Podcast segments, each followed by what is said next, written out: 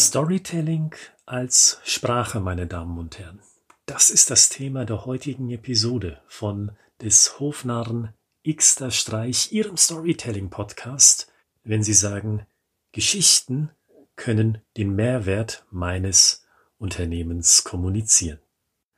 Storytelling ist eine Sprache, eine gemeinsame nämlich zwischen Ihnen als Vertriebler oder als Marketing-Experten oder als Geschäftsführer auf der einen Seite und den Interessenten Schrägstrich Kunden auf der anderen Seite.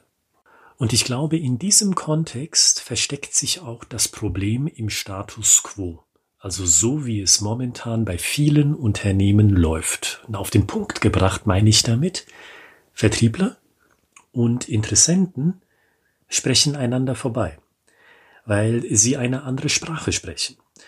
Und das ist insbesondere so, wenn wir unser Zelt aufschlagen bei erklärungsbedürftigen Unternehmen. Unternehmen, die ein komplexes Produkt oder eine komplexe Dienstleistung anbieten. Weil den Leuten, denen wir da begegnen, in diesen Unternehmen, und das sind in der Regel, in aller Regel sogar, sehr nette und aufgeschlossene Leute. Aber trotzdem merken wir bei diesen Unternehmen, da gibt es eine Abneigung gegenüber dem Thema Storytelling. Weil diese Leute, die Ingenieure, die in der Regel oder häufig zumindest zugleich auch Vertriebler sind, die sind es seit ihrem Studium gewohnt, konkret zu denken, ganz rational, ganz genau, basierend auf Zahlen, auf Daten, auf Fakten.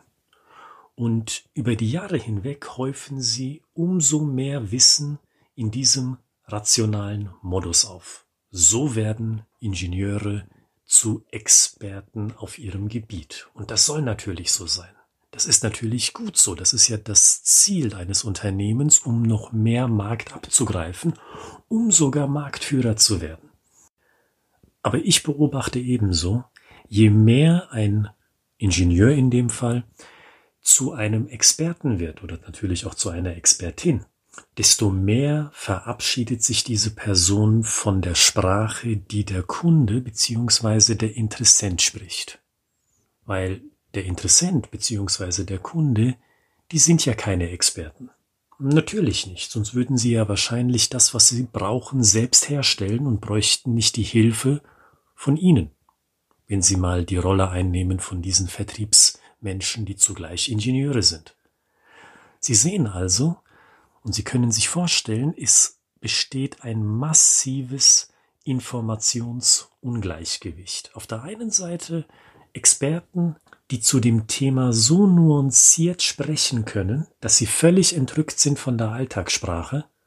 Und auf der anderen Seite Interessenten, die sagen, okay, ich habe hier ein konkretes Problem, ich will eine Lösung. Im Endeffekt sagen die Leute, ist mir egal, wie das funktioniert, Hauptsache, ich bekomme mein Businessproblem gelöst. Aber die Leute verstehen sich nicht. Aufgrund des eben angesprochenen Ungleichgewichtes an Informationsmenge. Und Sie können sich vorstellen, was ich jetzt als Lösung vorschlage, weil ich es eben schon erwähnt habe. Das Thema Storytelling. Und ich meine ganz fest und ganz offen und ganz ehrlich, Storytelling ist eine Win-Win-Situation für die beteiligten Parteien. Weil wenn Sie Storytelling eine Chance geben, wenn Sie Ingenieur sind, Vertriebler sind, dann brechen Sie Ihre Expertise, die wahrscheinlich nur Sie haben auf den Markt, wieder runter auf eine Sprache in Bildern nämlich, die wieder Kunden und Interessenten verstehen können. Und Interessenten auf der anderen Seite denken sich, Mensch, Endlich mal redet mit mir jemand so, wie ich es verstehe. Ich habe ein Businessproblem, ich will das gelöst bekommen. Und diese Leute, die sich Tag ein, Tag aus über etliche Jahre hinweg mit diesem Thema beschäftigen, die sind trotzdem noch so geistesgegenwärtig genug und können mir die Problematik erklären, so dass ich es verstehe. Sie nehmen meine Perspektive ein, was ja schon ein Novum ist, mal Hand aufs Herz, wenn man sich so in der Vertriebswelt umguckt. Sie nehmen meine Perspektive ein, die des Interessenten und können mir aus dieser Perspektive heraus erklären, warum ich Ihr Produkt brauche bzw. Ihre Dienstleistung brauche. Storytelling also beseitigt das massive Ungleichgewicht im Wissen, im Fachwissen nämlich, was das konkrete Angebot anbelangt, das ein Unternehmen auf dem Markt anzubieten hat. Und das ist mein Tipp an Sie. Wenn Sie vielleicht selber in einer erklärungsbedürftigen Branche arbeiten, wenn Sie vielleicht selber in dieser Ingenieursrolle und zugleich Vertriebsrolle stecken und sich bisher gedacht haben, Mensch, Storytelling, nee, aber zugleich merke ich auch, Interessenten verstehen mich nicht wirklich. Dann rufe ich Sie dazu auf, geben Sie Storytelling eine Chance. Probieren Sie sich dran, gehen Sie durch das Archiv und schauen Sie, mit welchen einfachen Mitteln man eine Situation, einen Mehrwert, um ganz konkret zu sein, in ein mentales Bild übersetzen kann. Das ist kein Hexenwerk, das ist keine Studienaufgabe. Dazu müssen Sie nicht für eine Klausur lernen. Das sind ganz einfache Tipps, die Sie anwenden können, um Ihre Expertise zu übersetzen.